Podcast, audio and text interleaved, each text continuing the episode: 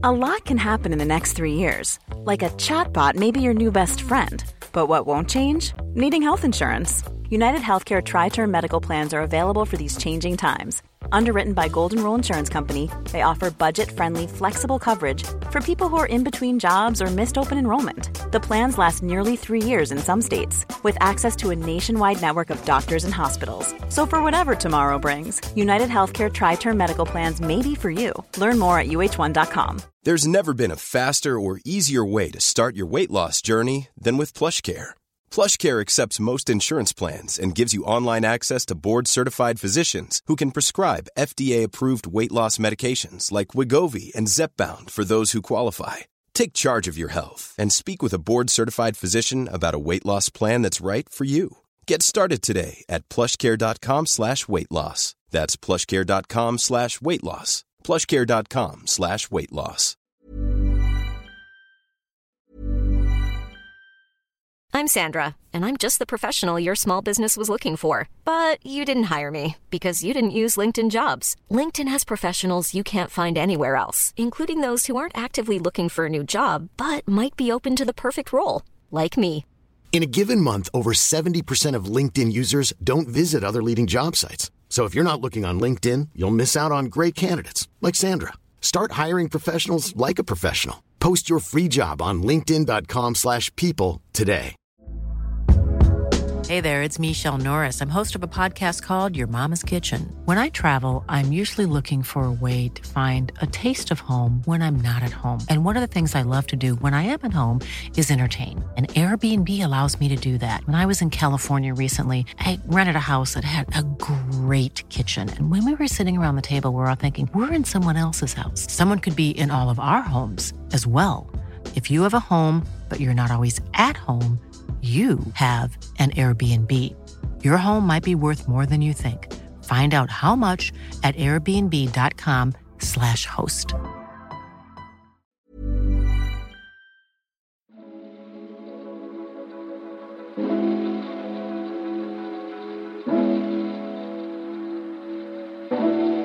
Bon, on va réu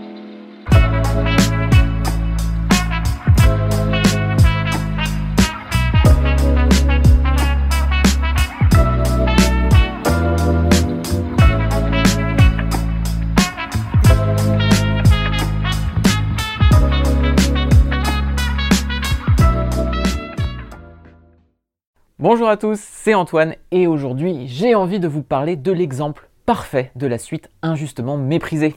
Une suite qui n'atteint peut-être pas le génie de son modèle, mais qui propose autre chose, et en l'occurrence un autre chose complètement barré et extrême. Laissez-moi vous parler de Predator 2.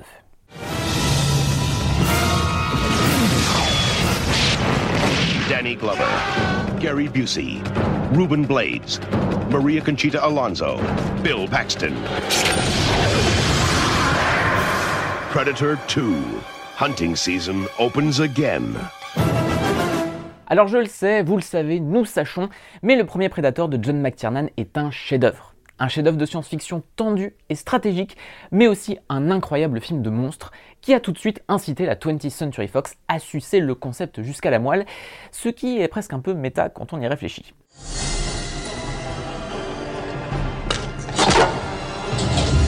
A priori, on peut se dire que c'est une très mauvaise idée, parce que tout le brio de Predator, c'est de détourner nos attentes sur le côté gros film d'action avec des gros bourrins militaires. Ça se retrouve parasité par un monstre capable de se rendre invisible et qui utilise cette jungle luxuriante comme un décor de huis clos étouffant.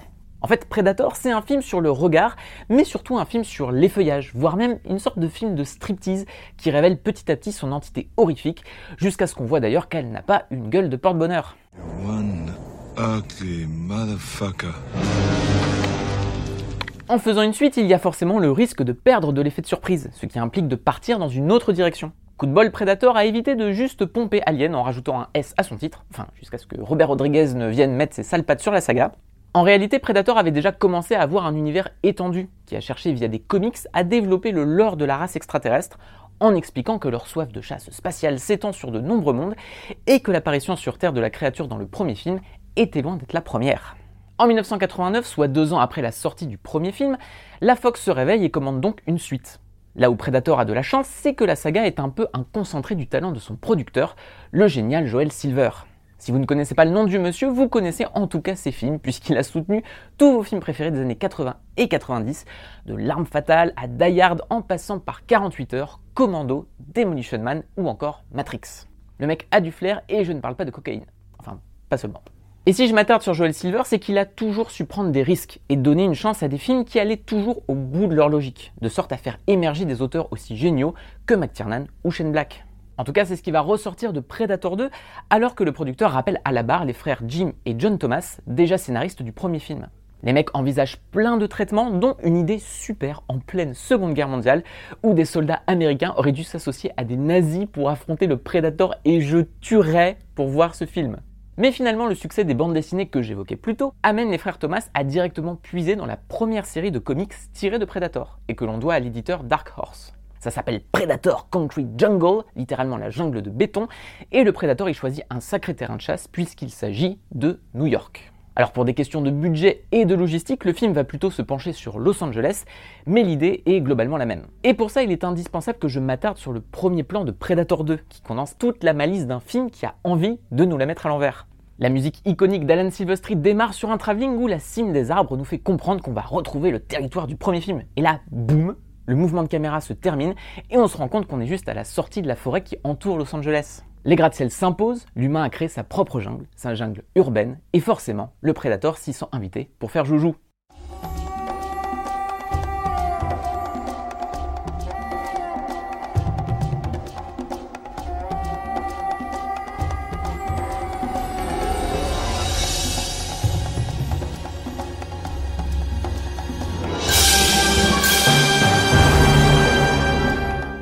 Je vais revenir plus en détail par la suite sur ce décor et sa gestion par le film, mais il est indispensable que je passe d'abord par les contretemps subis par Predator 2.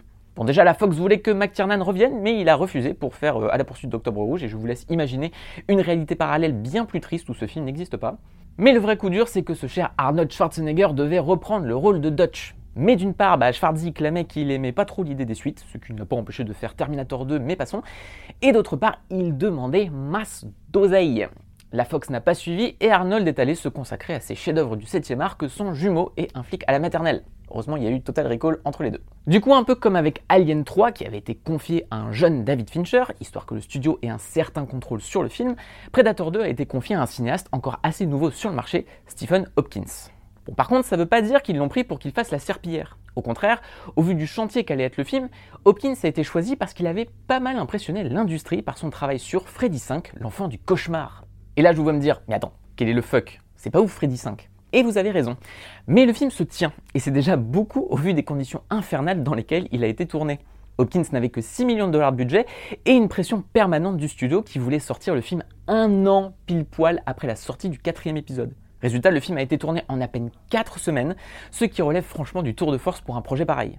Bon après, entendons-nous bien, Stephen Hopkins n'est pas McTiernan, et la plupart de ses films suivants l'ont d'ailleurs prouvé, mais il me paraît essentiel de revenir un instant sur l'un de ses autres travaux pour mieux comprendre Predator 2, et c'est la série 24 heures chrono.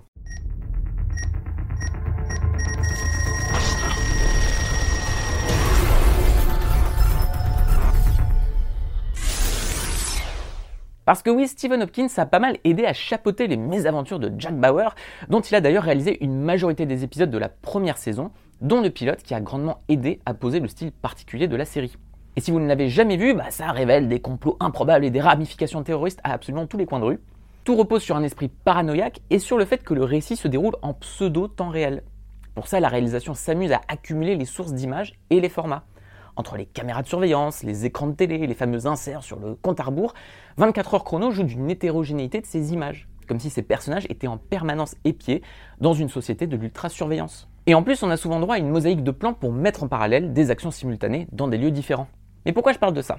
Eh bien parce que Predator 2 peut être vu comme le précurseur intéressant de cette démarche, près d'une décennie avant la sortie de la série. Il suffit pour ça de se concentrer sur la scène inaugurale du film où c'est tout bonnement la guerre dans les rues, comme le fantasme nos meilleurs éditorialistes de la TNT. Le cinéaste joue de ce chaos en alternant prise de vue classique, images prises par des reporters sur place et bien entendu la vision infrarouge de notre ami Rastaman. C'est le bordel et le film s'en amuse notamment en interrogeant notre propre perception des événements et la manière dont ils nous sont présentés. En fait, on sent dans Predator 2 une hargne satirique franchement fun par rapport à ce que représente ce personnage capable de se rendre invisible. Si la saga apprend à ses héros à déchiffrer le monde qui les entoure pour déceler la créature, c'est sûr que c'est moins facile quand des mecs se ramènent avec leur caméra pour faire de l'info ultra spectaculaire digne de BFM TV ou CNews, mais avec le sens du storytelling en plus.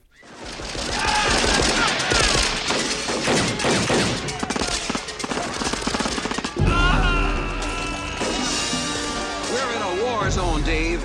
Two motorcycle officers horribly wounded in a deadly crossfire. The police seemingly unable to rescue them in spite of several desperate, heroic attempts. It's completely out of control down.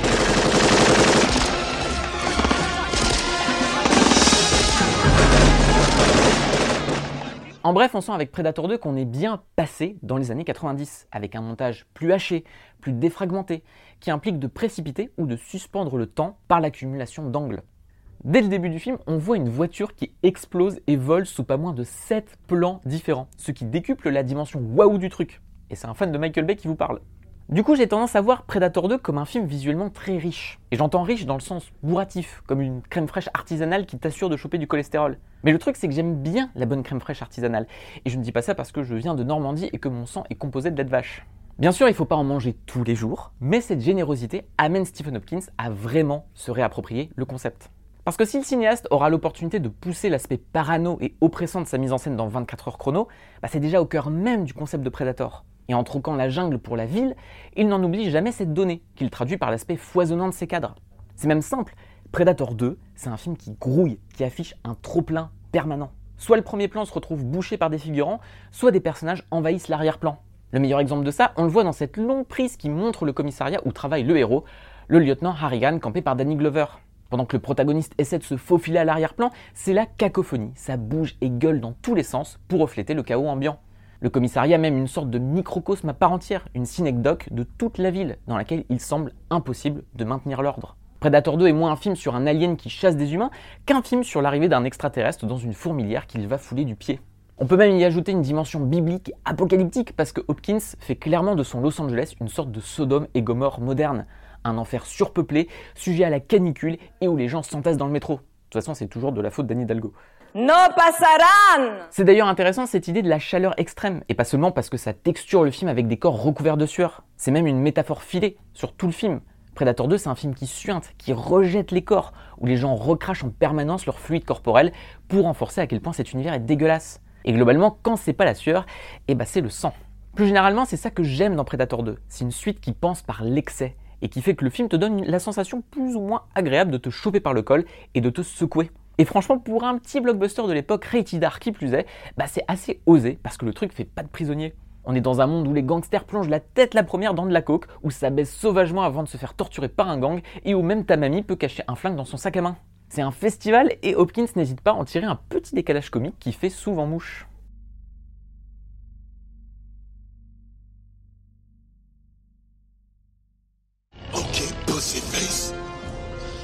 It's your move. Shit happens. Mais j'irai même un peu plus loin là-dessus, parce que la malice du film, c'est de retourner sur lui-même l'acquis du premier Predator. Dans le film de McTiernan, l'excès, c'est celui de ses personnages et de leur corps musculeux d'actionmen caricaturaux. Schwarzenegger représente le pinacle du héros d'action réganien, un pur personnage de film qui ne peut même pas envisager mourir sur le champ de bataille. Dans cet univers qui assume sa part de fiction, le Predator est une forme de retour au réel, le vrai visage de la mort, l'horreur de la guerre à laquelle Dutch est obligé de se confronter. Dans Predator 2, c'est l'inverse. On est dans un univers complètement over the top, où le Predator ne détonne pas tant que ça, et on y suit un personnage plutôt normal qui essaie tant bien que mal de survivre dans cet enfer. C'est pour ça que le casting de Danny Glover est une super idée. L'acteur s'offre de vrais et beaux moments badass, mais on sent aussi qu'on fait face à l'acteur de L'arme fatale, qui était déjà trop vieux pour ses conneries à l'époque. Il a l'allure du flic impliqué et malin, mais ça ne l'empêche pas de galérer physiquement et d'avoir le vertige. Ça augmente largement la tension du film et le décalage entre le héros et cet univers taré.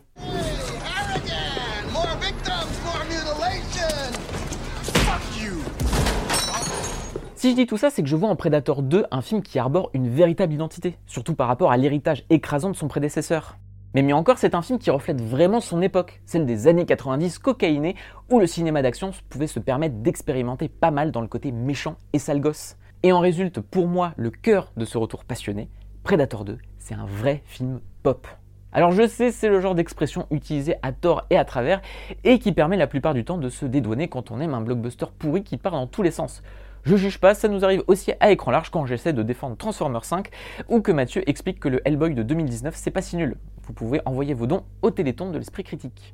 Mais ce que j'entends par là, c'est que Predator 2 convoque un vrai souffle pop culturel, dans le sens où il s'amuse à être à la croisée des genres, des arts et d'inspirations diverses qu'il se réapproprie dans un maelstrom qu'il évite de hiérarchiser. C'est ça un vrai film pop, un film qui manipule une sorte de porosité de la culture. Et dans le cas de Predator 2, c'est assez littéral parce que le film passe son temps à jouer avec ses situations, son découpage et son montage pour coller, rassembler et pénétrer des espaces qui ne devraient pas pouvoir se mélanger. Alors déjà, ça s'accorde aux capacités même de l'alien et notamment à sa vision infrarouge. Mais il y a d'autres exemples amusants. Lors de la course-poursuite finale entre Harrigan et le Predator, tout repose sur cette entrée fracassante de notre ami à Dreadlocks dans une salle de bain, avant qu'il ne casse des murs pour se frayer un chemin jusqu'à son vaisseau. Le cocon rassurant de l'appartement américain n'est finalement pas si imperméable, et la caméra en profite pour naviguer dans cette nouvelle ouverture. Et je ne peux pas passer à côté de mon plan préféré du film qui intervient peu de temps avant dans la fameuse scène de l'abattoir. Bon déjà le symbole est lourd de sens, mais lors d'un travelling majestueux, l'espèce de frisbee tranchant du prédateur traverse une jolie quantité de carcasses avant de couper en deux le pauvre Gary Busey. Là encore, l'objet passe à travers la matière, se fiche des obstacles, comme si, dans un unique mouvement inarrêtable, un seul plan connectait plusieurs espaces entre eux. Et finalement, ça va de pair avec l'aspect excessif du film, comme si Predator 2 était lancé à pleine vitesse dans une pure fuite en avant, une totale cinégénie.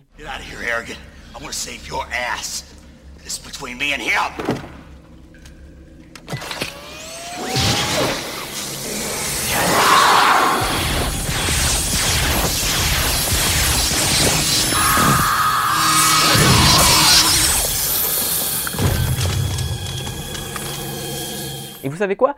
Je trouve que ça inscrit le film dans une certaine modernité, au point même de convoquer les origines de ce projet, la bande dessinée, dont les adaptations ont explosé dès la fin des années 90. En fait, tout ce que j'avance depuis tout à l'heure m'amène un peu à cette question.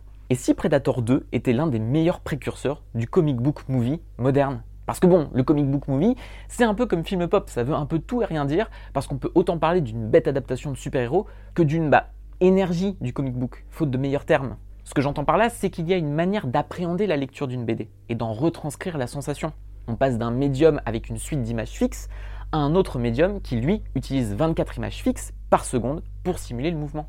Dans une BD, il faut apprendre à lire entre les cases, à relier les images. Or, c'est parfaitement adapté à l'idée même du Predator qu'il faut apprendre à voir. Et cette idée, on la retrouve même explicitement dans la meilleure scène de Predator 2, celle du métro attaqué par l'alien, et où ce pauvre Bill Paxton, il laisse sa peau. Rest in peace, my man. Come on, motherfucker! Let's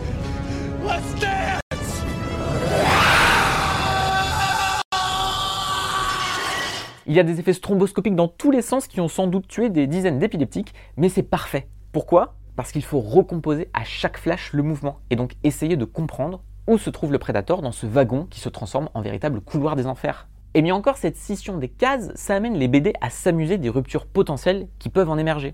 C'est aussi pour ça que les comics ont cette dimension iconisante, qui n'a pas peur de créer des images purement épiques et déconnectées du réel, juste pour capter l'œil et marquer un temps d'arrêt, un peu comme un point au bout d'une phrase.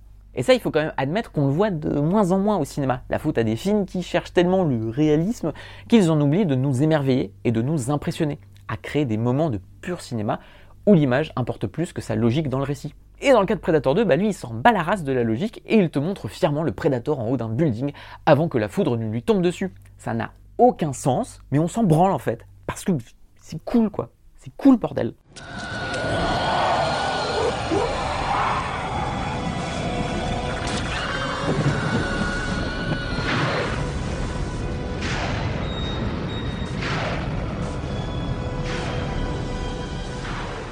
Et elle est là la vraie dimension pop du film. Je pense même que ce n'est pas un hasard si Predator 2 est le film qui a propulsé l'expansion de la saga et de son univers. Parce que cette énergie pop, qui semble un peu bouffée à tous les râteliers, mais sans le cynisme que ça peut sous-entendre, c'est idéal pour en faire un objet transmédia. Alors d'une certaine façon c'est déjà le cas, puisque le film a pompé un comics préexistant, mais on peut y voir plus que ça, à savoir là encore une porosité, une connexion qui, comme son monstre, abat des murs pour se lier à des jeux vidéo, des bouquins, etc. En bref, pour ouvrir des portes. Et ça, le film l'a fait d'une manière assez remarquée lors de son final, où Harrigan infiltre le vaisseau du Predator et voit plein de crânes en trophée, dont celui du xénomorphe d'Alien. À la base, ça n'était qu'un petit easter egg, mais justement, l'énergie pop débridée de Predator 2 a vite conduit la saga à un crossover avec Alien, pour le meilleur et surtout pour le pire, même si Geoffrey n'est pas d'accord avec ça, que voulez-vous, c'est parfois très dur de bosser à écran large. En tout cas, Predator 2 est non seulement une bonne suite, qui a compris comment bouleverser les acquis de son aîné pour mieux se réinventer, mais aussi, ben en fait, c'est juste un putain de bon film. Une sorte de série B de luxe vénère et gorasse qui ne s'excuse de rien et qui enchaîne les situations inventives pour notre plus grand plaisir. C'est peut-être régressif sur les bords, mais quand la régression est pensée avec autant d'envie et de malice, bah moi perso, j'en redemande. Bon, sauf si c'est Robert Rodriguez qui est à la barre.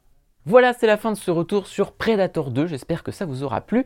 N'hésitez pas à nous en parler en commentaire ou même à nous rejoindre sur notre beau serveur Discord. Mais surtout, si vous aimez ce qu'on fait à écran large, vous pouvez nous soutenir pour qu'on puisse rester un beau média indépendant. Et ça passe par un abonnement qu'on propose sur le site qui vous donne accès contre quelques euros par mois à plein de dossiers exclusifs sur des films très variés. J'en ai justement écrit sur Predator 1 et 2, mais vous pouvez également retrouver des articles sur 2010, l'année du premier contact, ou sur Un monde parfait de Clint Eastwood, qui me fait beaucoup trop chialer. Le lien est en description, et quant à moi, je vous laisse, mais I'll be back pour de nouvelles aventures sur écran large. Ciao